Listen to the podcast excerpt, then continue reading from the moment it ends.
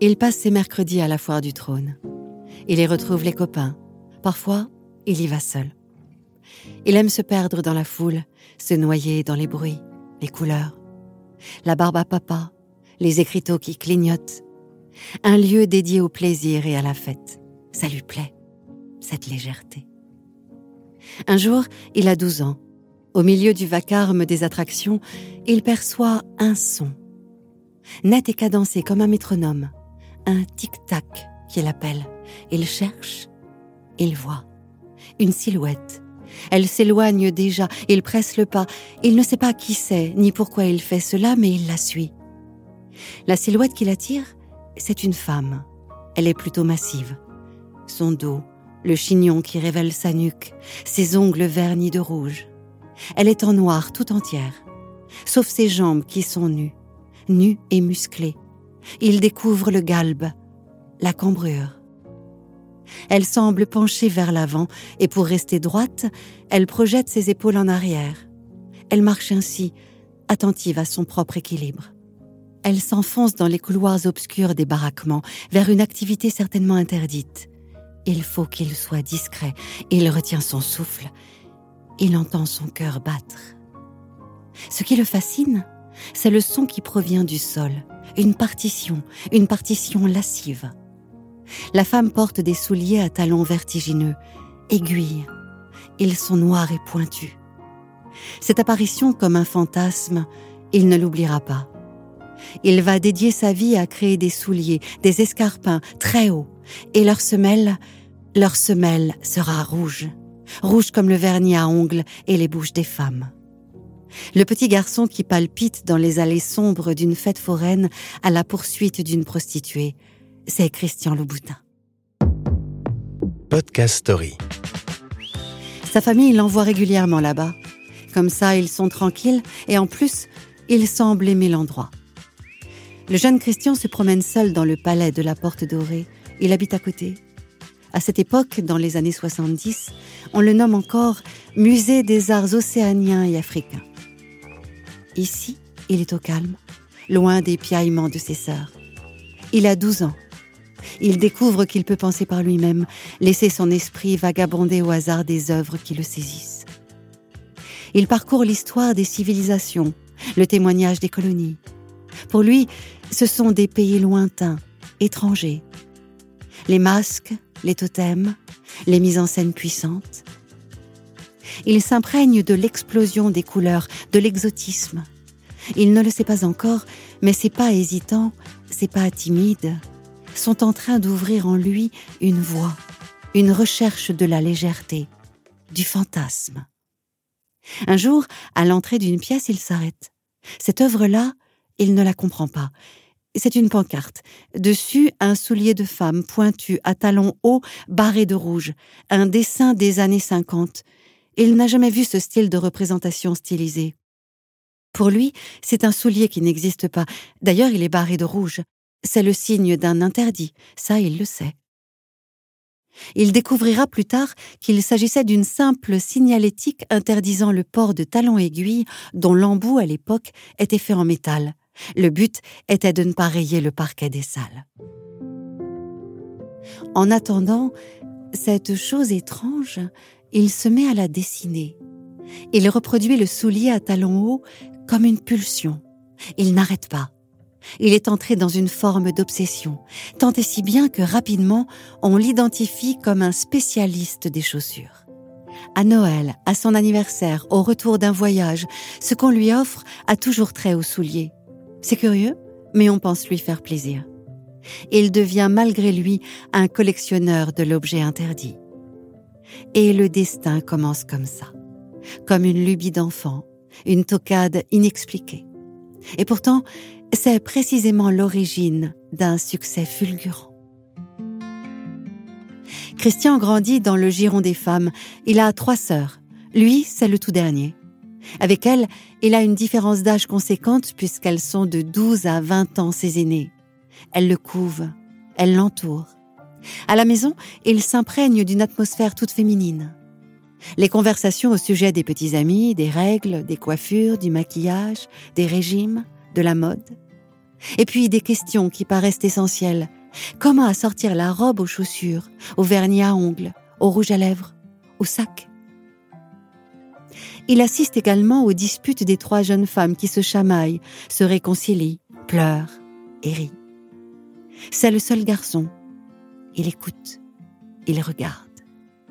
Il se sent comme au théâtre et ce spectacle le ravit. La figure du père, en revanche, lui échappe. Le patriarche est aiseux.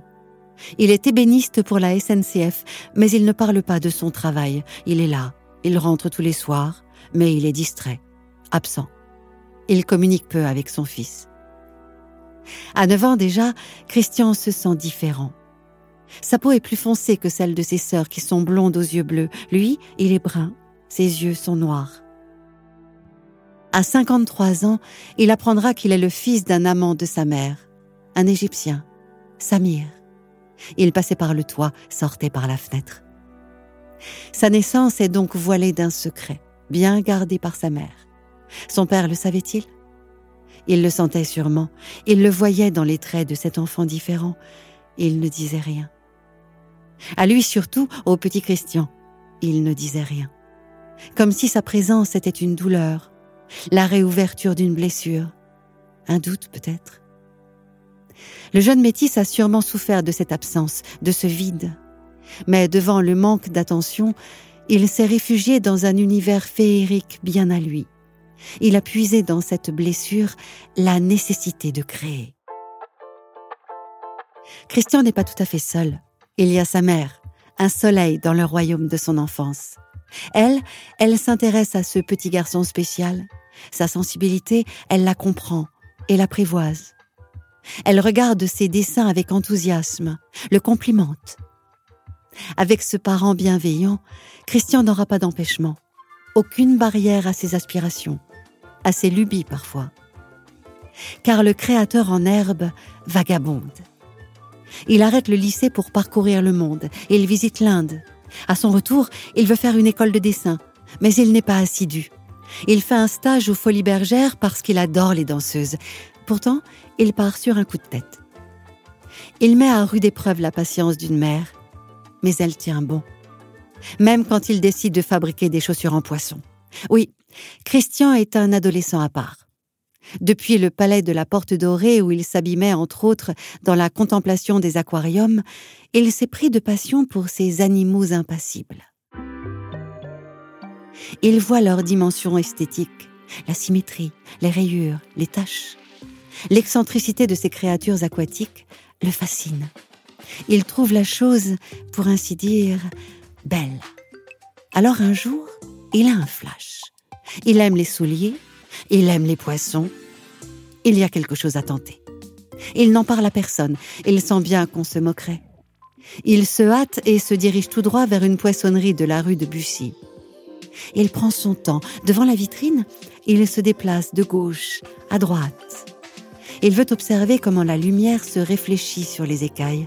Il étudie les spécimens. La poissonnière, qui n'a jamais vu quelqu'un regarder d'aussi près ses poissons, lui vante la fraîcheur des sols. Christian s'écrie ⁇ Mais c'est très moche !⁇ La commerçante ne peut pas une seconde imaginer qu'il n'est pas là pour préparer une bouillabaisse, mais pour réaliser des escarpins expérimentaux. Son choix se porte sur des maquereaux, des harengs, des sardines et des saumons. Des poissons que Christian trouve à son goût esthétique. Il rentre avec. Il tanne les peaux, il s'échine. Le résultat est un fiasco la paire imaginaire arrive dans les poubelles, à la joie des chats du quartier. Tout ce temps où le jeune Christian se cherche, sa mère reste ancrée dans une certitude. Son fils est voué à un grand destin. Elle le soutient. En 1990, elle meurt. Mais Christian ne s'effondre pas. Elle lui a transmis la force et la confiance en lui. Au contraire, il devient adulte et va en quelque sorte s'éveiller il veut la remercier de l'intérêt et du soutien indéfectible qu'elle lui a témoigné, qu'elle voit peut-être de l'au-delà que son amour n'aura pas été vain. Il va entreprendre et ce sera pour elle. Début des années 80. L'heure est encore à l'insouciance. Christian est mineur, mais il ne va pas au lycée comme les copains de son âge. Non, il a déjà exploré quelques pistes. Il s'amuse. C'est l'époque des nuits folles parisiennes, la main bleue, le 7 et bien sûr le palace. Le palace. Le temple du clubbing parisien qui concurrence le célèbre Studio 54 new-yorkais.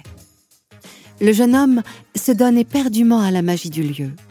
Personne n'est sérieux. On peut côtoyer les plus grandes stars du monde. Chaque nuit est comme une œuvre d'art. On boit beaucoup. On ne sait jamais ni qui on va rencontrer, ni comment la soirée va se terminer. Et il aime ça. La démesure, la fête jusqu'à l'épuisement, la rage de rire et de tout oublier. On est à l'apogée du mouvement punk et c'est une révolution sexuelle. Les femmes prennent le pouvoir et ce sont elles les capitaines de ces nuits qui dérivent jusqu'à l'aube. Habitué à l'entourage de ses sœurs, Christian se fait naturellement l'ami des femmes de ce milieu. Paquita Paquin, la moderne, aux cheveux courts et aux yeux noirs. Les blondes romantiques, aux longues boucles. Eva Ionesco et Ariel Dombal. Farida Kelfa, l'égérie de Gauthier, longue et racée. Il les regarde, il les adore. Il veut leur plaire et les distraire. Il se déguise, il danse comme un fou. À force de fréquenter ce monde parallèle de sueur et de paillettes, il en vient même à jouer un rôle dans un film halluciné, érotique et dédié aux nuits parisiennes. La nuit porte jartel. Christian est très à l'aise parmi ces artistes loufoques. Il sait qu'il veut faire partie de ce milieu, de cette famille. Chaque soir, sous les faisceaux des stroboscopes, ses yeux se posent sur les souliers qui subliment les jambes des femmes. Il a des contacts. Il n'a plus qu'à remonter ses manches et à enfoncer des portes. Un jour, la fête s'arrête. En 1982, le palace est fermé. Christian a côtoyé le monde de la nuit, les stars du showbiz et de la mode. Ce n'est plus un enfant, il a de l'audace. Alors tout simplement, il prend le bottin et liste les maisons de couture. Il les appelle une par une. Il parcourt la ville, il montre ses dessins. On regarde son travail avec intérêt parfois mais il doit se plier à une réalité, il n'a pas d'expérience. Finalement, un contact chez Dior l'encourage à quitter Paris pour apprendre le métier. Direction l'Auvergne, à Romans-sur-Isère, la capitale française de la chaussure. Il entre dans la prestigieuse et respectée maison de Charles Jourdan, l'inventeur du talon aiguille. Il doit y effectuer un stage d'un an. Mais dans cette usine, on voit d'un mauvais œil arriver ce jeune homme au look bariolé. On le considère comme un enfant gâté et pistonné. Ça se passe mal. Il n'y reste pas longtemps. Mais il apprend les techniques de création et le stylisme. Désormais, il est armé d'un savoir-faire. Il se lance à son compte. Il travaille quelques années pour de grandes marques, dont Chanel. Il voyage aussi. L'Inde encore qu'il émerveille de ses tissus, de ses couleurs. Il obtient une place chez le chausseur Roger Vivier. À 80 ans, l'homme est au terme d'une longue carrière et Christian l'assiste pour monter une rétrospective de son œuvre au Musée des Arts de la Mode. Au contact de ce nom prestigieux de la couture, il découvre une élégance et une courtoisie surannée. L'octogénaire devient son mentor. Il l'admire. Peut-être est-ce une figure de père pour ce jeune homme délaissé dans l'enfance À la fin de l'exposition, Christian se sent abandonné, désœuvré. Il ne sait plus quelle direction prendre. Depuis plusieurs mois, il a mis ses créations de côté. Il n'y croit plus. Il veut tout abandonner, changer radicalement de secteur. Il le fait. Il devient paysagiste. Il a toujours aimé les minéraux. Il s'occupe des terrasses et des jardins de ses amis propriétaires. Un virage à 180 degrés? Pas tout à fait car au milieu des végétaux, il retrouve les couleurs et les matières, les brillances et les matités, l'harmonie. À mille lieues, semble-t-il, de ses premières aspirations, dans les sillons des semences, la vision du jeune Christian germe. Elle va bientôt lui apporter le succès et la gloire. Christian traîne encore à Paris. Un jour, dans une galerie, il rend visite à un ami qui ne comprend pas pourquoi il a abandonné les chaussures. C'est dommage, il semblait passionné. Et puis, il lui parle d'un local qui est libre. Tiens, juste là, au bout de l'allée. Il devrait le prendre. il devrait ouvrir sa propre boutique. Le hasard des rencontres, le caprice du destin. C'est aussi simple que ça. Un empire peut se créer sur une idée, une idée qui paraît même saugrenue sur le moment. D'ailleurs, Christian propose l'affaire à deux amis d'enfance qui peuvent rassembler le capital de départ nécessaire. Ils sont partants. Voilà, il a deux associés. Il peut tenter cette aventure. Depuis la pancarte de la porte dorée, celle qui a fait naître son obsession pour les souliers. Le créateur en herbe a produit un nombre impressionnant de dessins, des milliers. Il trouve une usine de fabrication. C'est parti. Il est inquiet, excité. Il a hâte, enfin, de présenter les créations qu'il habite depuis tant d'années. 29 novembre 1991. Il a 28 ans. Il ouvre sa première boutique rue Jean-Jacques Rousseau dans le premier arrondissement de Paris. Évidemment, les débuts sont difficiles. Les ventes ne décollent pas. Les passants boudent cette boutique aux modèles inhabituels, excentriques. Heureusement, le goût de Christian pour la légèreté, allié à une pointe de poésie, vont le sortir de ce marasme. Il a l'idée d'un soulier où l'on peut lire sur le devant le mot love. Mais pas sur chaque pied, non. Ça, ce serait trop simple. L demi-haut sur le pied droit et demi-haut VE sur le pied gauche. La symétrie est graphique. Et pour lire le message, on a besoin des deux pieds réunis, des inséparables. Une idée toute simple et amusante, de la légèreté. Tout le monde en veut, ça marche. Cette petite paire lui vaut des parutions presse. Caroline de Monaco devient cliente. À l'époque, c'est une célébrité. La journaliste de mode Anna Wintour passe par sa boutique et écrit deux articles flatteurs dans le prestigieux magazine Vogue aux États-Unis. La machine s'emballe, les commandes à l'étranger commencent. Deux autres boutiques sont ouvertes à Paris, puis une à New York. Quelques années après, une seconde. Sur l'enseigne de ces magasins, où désormais la meilleure clientèle se presse, on peut lire le nom de la marque qui est aussi celui de son créateur, Christian Louboutin. Et ce nom est en passe de devenir célèbre. Très célèbre. Un jour, Christian est en Italie dans une usine. Il contrôle la fabrication de ses souliers. À ce moment, il a dessiné une collection pop qui lui permet de laisser libre cours à son penchant pour la couleur et la fantaisie. Il discute des différentes étapes avec le directeur d'usine et lui montre ses dessins. Il les emporte toujours avec lui car il le répète, tout part d'un dessin. Mais là, il prend un modèle dans ses mains. Il va de l'objet au dessin, du dessin à l'objet. Il ne comprend pas. Le travail est pourtant conforme et même excellent quelque chose le gêne sans qu'il arrive à se l'expliquer. Et puis, dans un éclair, il comprend. C'est la semelle. La semelle est noire alors que tout le reste du soulier est multicolore. Ça jure et surtout, quel manque de fantaisie. Et le problème va se rencontrer sur tous les modèles puisqu'il s'agit d'une collection pop, donc à la gloire des teintes primaires, franches et joyeuses. Il regarde autour de lui. Il cherche une solution. Lui qui est un grand observateur des femmes, pose ses yeux sur son assistante. C'est la fin de la journée. Elle a bientôt fini et elle a un rendez-vous juste après. Alors sur un coin de table, à la hâte, elle peint ses ongles d'un vernis rouge. Bingo À l'aide du tout petit pinceau, il recouvre la semelle de rouge. Ça rend plutôt bien.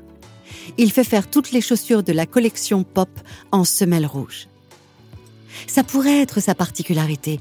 Il pourrait changer les couleurs des semelles à chaque collection, au gré de ses envies. Peu de temps après l'épisode italien, le créateur vend à sa boutique.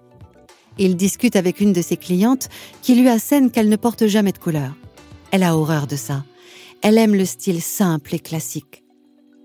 Il lui fait remarquer que ses ongles sont rouges, que ses lèvres sont rouges. Mais elle rétorque que le rouge, c'est différent des autres couleurs. Il a compris. Le rouge est une non-couleur, au même titre que le noir et le blanc. Même une femme qui ne supporte pas les teintes primaires aimera toujours le rouge.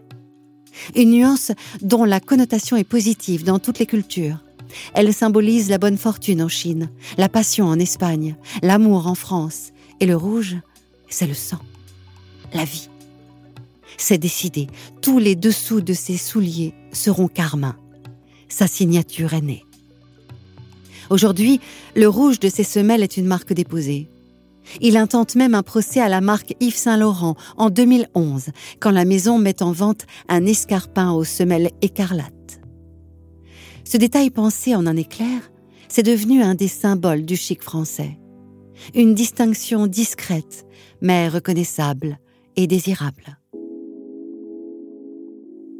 La marque s'est diversifiée. Aujourd'hui, elle propose une gamme pour hommes. Elle s'est même lancée dans la confection de sneakers.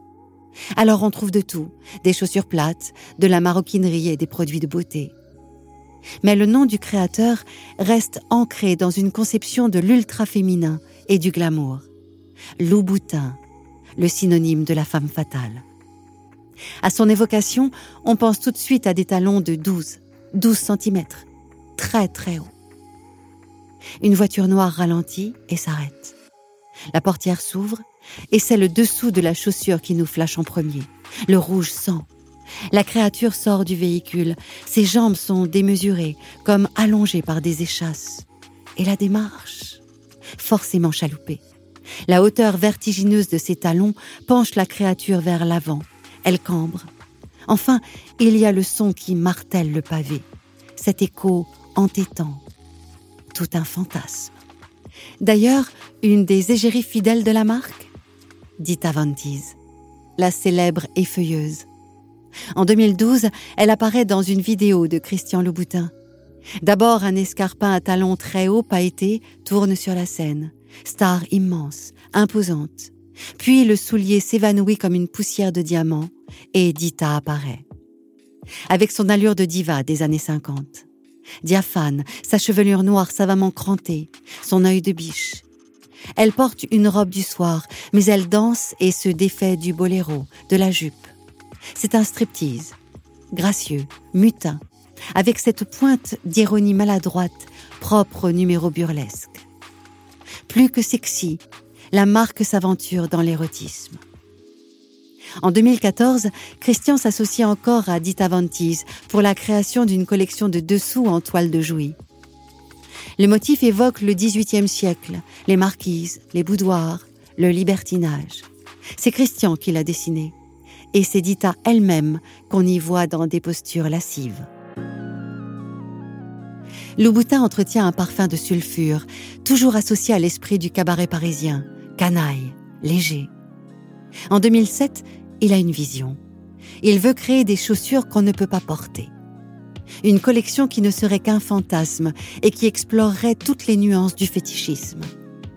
Il fait appel au réalisateur américain qui est aussi maître dans la création d'images oniriques et sensuelles, David Lynch. Il accepte. Il photographie cette collection particulière. La pellicule a un aspect flou, troublant. L'atmosphère est feutrée. On a le sentiment de pénétrer dans un esprit, un rêve très érotique.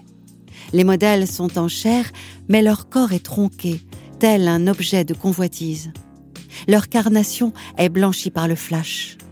Elles sont à genoux, à quatre pattes, où leurs jambes se galbent très tendues sur des escarpins d'une hauteur impossible. Des talons pointus, pointus, infiniment pointus. Et puis du rouge, du rouge partout, du rouge comme le sang qui monte et qui irrigue les nerfs, comme le désir. Podcast Story. On a tous une histoire à écouter.